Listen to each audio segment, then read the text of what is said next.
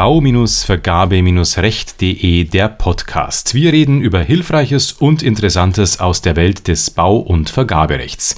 Willkommen zu einer neuen Ausgabe, auch heute wieder mit Roman Weifenbach. Hallo. Mit Thorsten Seutz. Hallo. Und ich bin Andreas Holz. Wir sind Juristen in der öffentlichen Verwaltung und befassen uns seit vielen Jahren mit Bauvergaben und Bauverträgen. Das heutige Thema stammt aus dem Vergaberecht und es ist ein Thema, das vielleicht nicht jedem Vergabejuristen so geläufig ist. Ich bin da zum Beispiel in der Praxis noch gar nicht so oft mit diesem Thema in Berührung gekommen. Deswegen halte ich mich heute auch eher mal zurück und überlasse euch beiden, Roman und Thorsten, das Feld. Worum soll es heute gehen? Vielen Dank, Andreas. Wir haben uns heute als Thema die funktionale Leistungsbeschreibung überlegt und die VOBA sagt, die Leistungsbeschreibung mit Leistungsprogramm. Das heißt also, ohne Einzelaufgliederung von einzelnen Leistungen, von einzelnen Stoffen, von Bauteilen.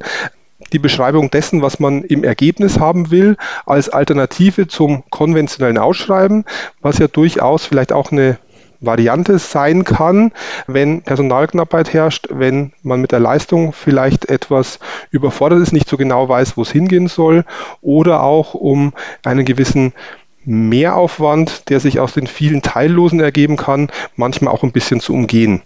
Roman, wie siehst du denn die Thematik? Also ich würde es vorher nochmal vielleicht verorten, äh, wo wir das Ganze finden in der VBA. Da ist der Regelfall, der all unseren Hörern sicher vertraut ist, in Paragraph 7b und 7b EU, wenn es überschwellig ist, geregelt. Da ist der Regelfall der Leistungsbeschreibung mit Leistungsverzeichnis zu finden. Und das kennt jeder. Der Absatz 1 äh, beschreibt das, was, glaube ich, jeder kennt, der Bauleistungen ausschreibt. Die Leistung ist in einem Leistungsverzeichnis. Das ist gegliedert in Teilleistungen und hat vorweggestellt eine Baubeschreibung zu beschreiben. Und da kann man dann auch noch ein paar Pläne dazu packen und äh, dann gibt es für jede Teilleistung Positionen und dann gibt es Mengen dazu und das war's. So kennen wir es, so ist es, glaube ich, der Regelfall, wie die öffentliche Hand ausschreibt. Und gleich danach, lange Zeit als mehr oder weniger Schattendasein fristende Regelung, findet sich der 7c. Und der 7c beschreibt jetzt, dass ich auch ganz anders ausschreiben kann. Wie du gesagt hast, Thorsten, ich kann Dinge zusammenfassen, ich kann Dinge pauschalieren, ich kann letztlich einfach nur meine Bedarfsermittlung dem Markt unterstellen oder unterwerfen. Und an sich klingt es richtig gut. Denn wenn ich weiß, was ich will, und mich nicht interessiert, wie genau das sein soll, dann könnte ich ja sagen, ich brauche überhaupt keine Planung. Ich brauche nur irgendwo einen Bedarf für ein Bauwerk, mit dem ich etwas anstelle. Und dann beschreibe ich, was dieses Bauwerk können muss, wo es stattfinden soll oder errichtet werden soll und für welchen Zweck ich es nutzen möchte. Und das war's. Finde ich eigentlich sehr, sehr charmant. Ja, charmant ist es sicherlich. Es klingt auch sehr verlockend. Man muss dann aber auf verschiedene Sachen aufpassen. Zum einen ist es nach der VOBA nicht der Regelfall, sondern es ist von der Regelung her eine Ausnahme, ähm, die einer besonderen Begründung bedarf, also eine gewisse Hürde, über die man drüber muss. Und da werden wir sicherlich auch noch dazu kommen, es hat durchaus seine gewissen Tücken. Wenn ich nur meinen Bedarf beschreibe, dann wird der künftige Auftragnehmer oder der Bieter sich natürlich eine Lösung überlegen, die alles erfüllt, was meine Bedingungen sind, wird dabei natürlich aber auch versuchen, die für sich günstigste Variante zu finden, das heißt die, die ihn am wenigsten kostet, die ihm am wenigsten Arbeit macht und mit der er am schnellsten unser Problem löst. Und das ist vielleicht auch immer eine Gefahrenstelle, dass man an der Stelle ja irgendwas übersehen hat und man dann eine zu günstige, zu billige, zu einfache Lösung bekommt, obwohl man eigentlich mehr wollte. Aber vielleicht nochmal zu Beginn zurück, wann das Ganze überhaupt zulässig ist. Denn es ist ja nun nicht so, dass ich einfach nur sagen kann, ich mache jetzt eine Leistungsbeschreibung mit Leistungsprogramm, weil ich Lust darauf habe, sondern die VBA sagt im Paragraphen 7c ja ausdrücklich, dass die Voraussetzung ist, dass es technisch, wirtschaftlich oder gestalterisch notwendig ist, um die beste funktionsgerechte Lösung einer Bauaufgabe ermitteln. Und in diesen Fällen kann ich dann eben neben der Bauausführung auch die Planung einem gemeinsamen Wettbewerb unterstellen. Was hast du denn für Erfahrungswerte, wann diese Voraussetzungen gegeben sind? Also ich muss offen gestehen, wirklich gute Leistungsbeschreibungen mit Leistungsprogramm habe ich bislang nicht auf dem Tisch gehabt. Und es ist vielleicht bei unseren Bauvorhaben auch nicht überall ohne weiteres möglich. Wenn ich jetzt sage, ich habe noch keine gute Lösung, ich habe noch gar keine Lösung, weil ich noch gar nicht so weit ausgeplant habe, dann ist das doch genau das Vorgehen, äh, mit dem ich eine solche Lösung ermitteln kann. Das heißt, wenn ich keine Vorstellung davon habe, wie mein Bauwerk aussehen soll, dann ist doch das, was ich als Angebot bekomme, wenn ich eine Ausschreibung mit Leistungsbeschreibung mit Leistungsprogramm mache, das Beste. Weil es gibt ja kein anderes. Äh, es ist auch das funktionsgerechteste, weil ich habe nichts Besseres. Aber es setzt natürlich voraus, dass diese Kriterien technisch, wirtschaftlich, gestalterisch sich irgendwo auch niederschlagen am Ende in der Wertung. Sonst dient ja von vornherein das Verfahren dem nicht mehr. Vielleicht nicht alles gleichgewichtig und gleich stark, aber es muss einen Niederschlag finden und noch vorweg, es muss auch noch ein Gestaltungsraum da sein. Das heißt, äh, wer Grundrisse fertig ausplant, wer die Achsmaße auf den Zentimeter bestimmt hat, wer den Baukörper im Baufeld abschließend platziert, wer eine Raster für Fassadenplatten vorgibt, wer die Dachform vorgibt und äh, wer am besten noch die Materialität des Tragwerks vorgibt, also möchte ich äh, Holz- oder Stahlbetonskelett, der wird sich schwer tun, noch erklären zu können, warum das immer noch ein Leistungsprogramm ist weil da einfach kein Raum mehr ist für eine Erstellung eines besseren Entwurfs oder besser gesagt des besten Entwurfs, was ja dann der Bieter tun soll. Ja, ich gebe dir da vollkommen recht. Ich glaube, es kommt dann aber noch ein Aspekt hinzu, nämlich dieses Fehlen einer besseren Lösung. Ich glaube, dass in vielen praktischen Bauvorhaben der Bauherr sehr wohl eine sehr genaue Vorstellung hat, was er haben will und vielleicht sogar schon gestalterische Ideen hat, wie er es denn gerne hätte, man dieses Leistungsprogramm aber gerne nutzen möchte, sich den mühsamen Weg des Aufstellens eines Leistungsverzeichnisses zu ersparen.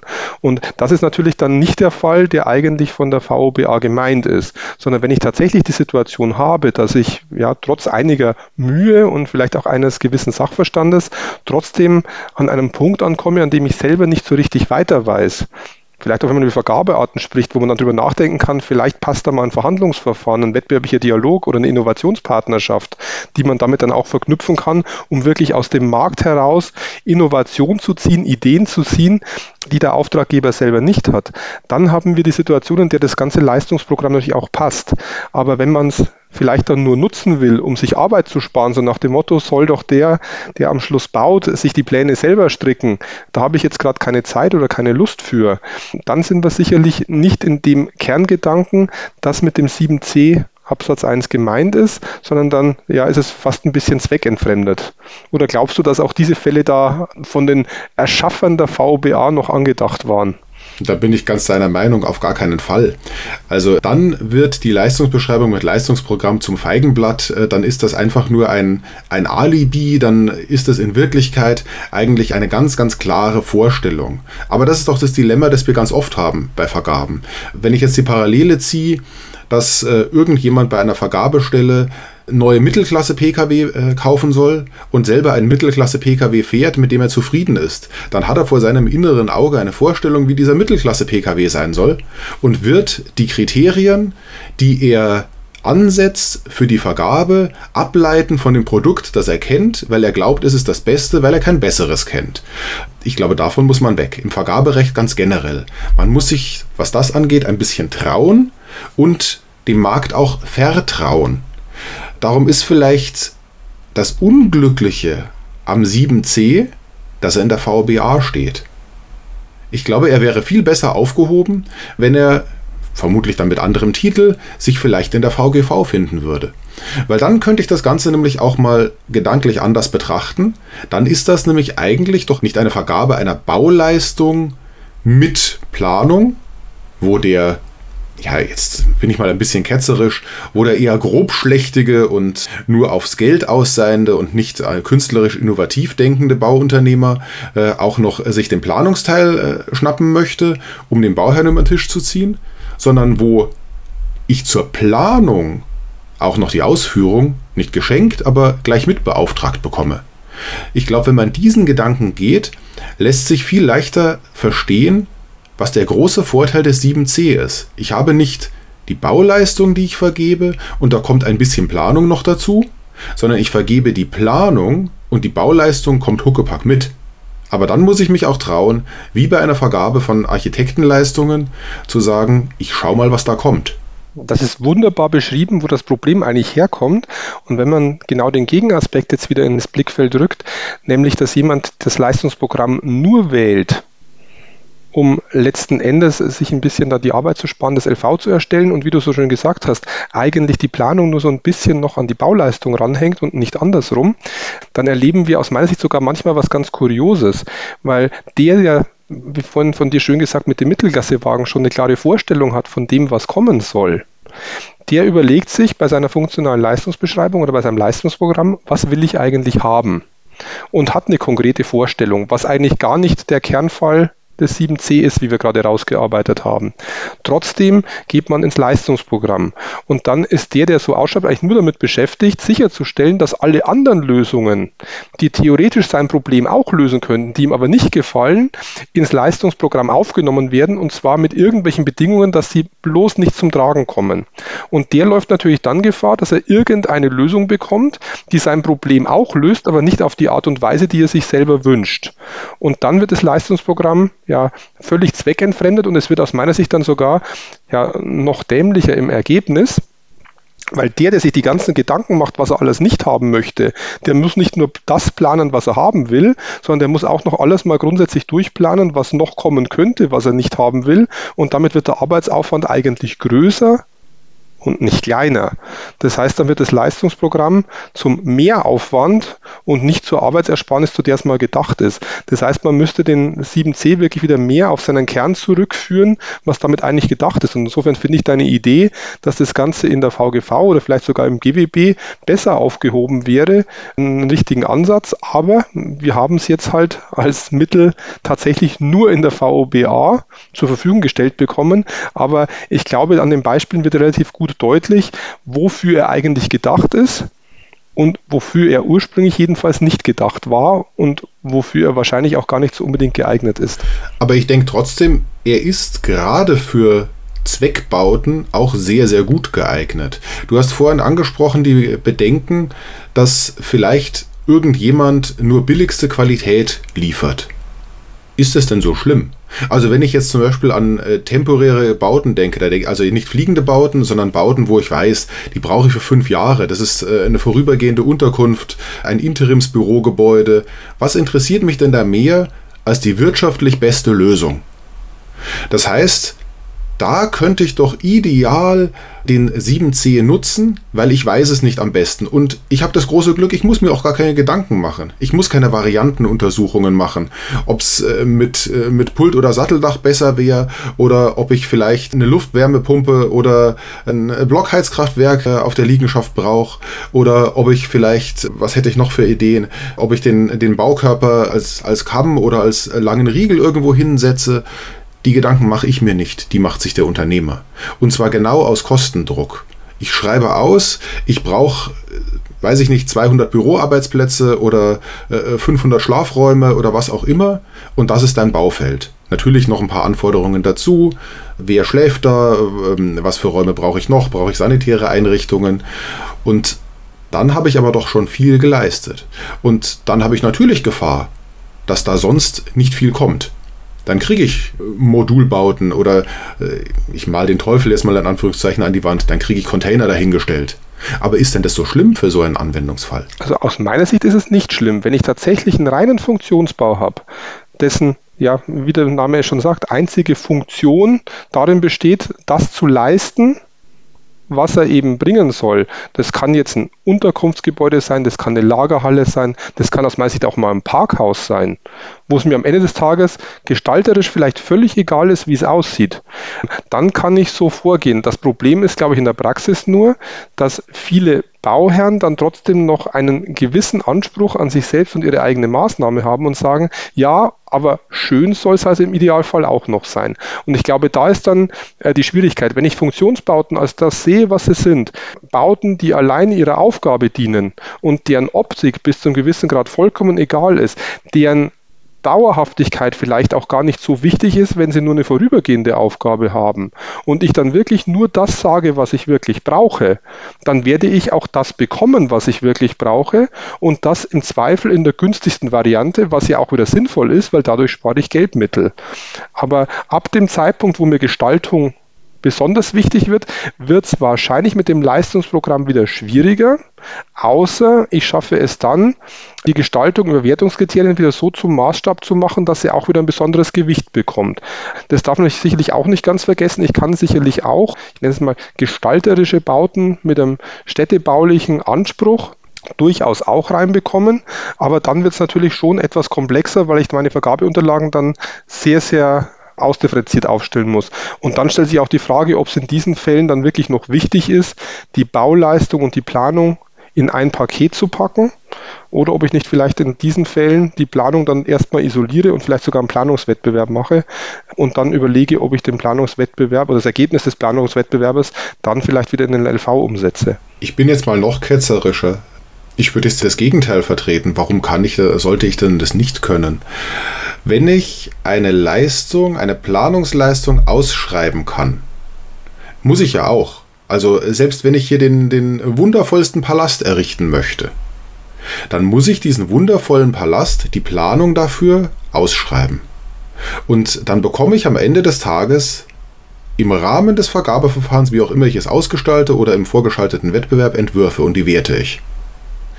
Warum sollte mir das hier nicht auch möglich sein? Ich glaube, das werden wir heute nicht mehr groß besprechen können, äh, sonst sprengen wir den Rahmen der Folge, nachdem wir uns so rund eine Viertelstunde bis 20 Minuten gesetzt haben.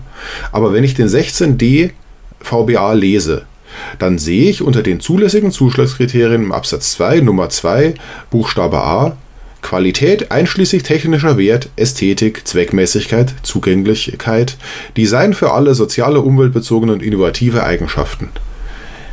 Ich denke, da kann ich ohne weiteres ja auch drunter packen, den sowohl architektonisch als auch städtebaulichen Wert eines Entwurfs, den ich dann natürlich bekommen muss im Rahmen des Verfahrens, was das Verfahren nicht einfacher macht, sondern eher komplizierter macht, mir dafür aber ein Haufen losweise Bauvergaben und eine Planungsvergabe einsparen kann. Ja, die Frage ist an der Stelle vielleicht, wenn man es äh, ganz ketzerisch aufschreibt, ob die Zweckmäßigkeit dann noch gegeben ist, die der 7c ja fordert. Das ist sicherlich eine Hürde, die man nehmen muss. Ich würde nicht sagen, dass es gar nicht geht. Das ist mit Sicherheit möglich. Aber ich muss natürlich dann schon begründen, warum ich an der Stelle dann ein Leistungsprogramm brauche, oder warum das zweckmäßig ist, mit allen sonstigen Voraussetzungen und die funktionsgerechteste und beste Lösung zu finden, weil ich dann ja vielleicht auch über das LV gehen kann. Möglich ist es sicherlich, aber man wird es gut begründen müssen. Die Kriterien, die ich nach 16d anlegen kann, sind ja die gleichen, egal ob ich Leistungsverzeichnis oder Leistungsprogramm habe. Die werde ich so oder so nutzen können. Ich muss halt irgendwann mal die Hürde nehmen, warum ich Planung und Bauleistung in einen Topf werfen darf. Und jetzt haben wir, glaube ich, den Kreis wunderschön geschlossen zum Anfang des Gesprächs. Man sieht, es ist ein bunter Strauß an Möglichkeiten, der da ist. Und es ist durchaus auch komplex, weil an dieser Stelle verschiedenste Sachen ineinandergreifen. Sind es die Wertungskriterien oder sind es die Verfahrensarten? Weil auch da lässt sich ja vieles wunderbar kombinieren. Und am Ende des Tages sieht man einmal mehr, wie facettenreich Vergaberecht eigentlich sein kann, wenn man alle Möglichkeiten ausschöpft. Leider bleibt in der Praxis oft gar nicht die Möglichkeit, sage ich jetzt mal, im Vergaberecht gestalterisch tätig zu werden, weil die Masse an Vergaben einfach dann doch ein gewisses standardisiertes Vorgehen erzwingt. Aber im Bereich des 7c sind sicherlich noch viele Möglichkeiten da, sich mit innovativen Ideen auszutoben. Ja, und man könnte wahrscheinlich noch viel länger über dieses Thema sprechen. Wir werden das auch sicherlich in einer unserer weiteren Podcast-Folgen nochmals tun. Bis hierhin jedenfalls war es das für heute. Beiträge zu diesem und zu vielen anderen Themen finden Sie unter bau-vergabe-recht.de. Anregungen und Themenvorschläge gerne per E-Mail an podcast.bau-vergabe-recht.de Und wenn Ihnen unser Podcast gefällt, dann freuen wir uns auch über eine positive Bewertung in Ihrer Podcast-App. Danke fürs Zuhören und bis bald. Ich freue mich auf die nächste Folge. Danke, bis bald.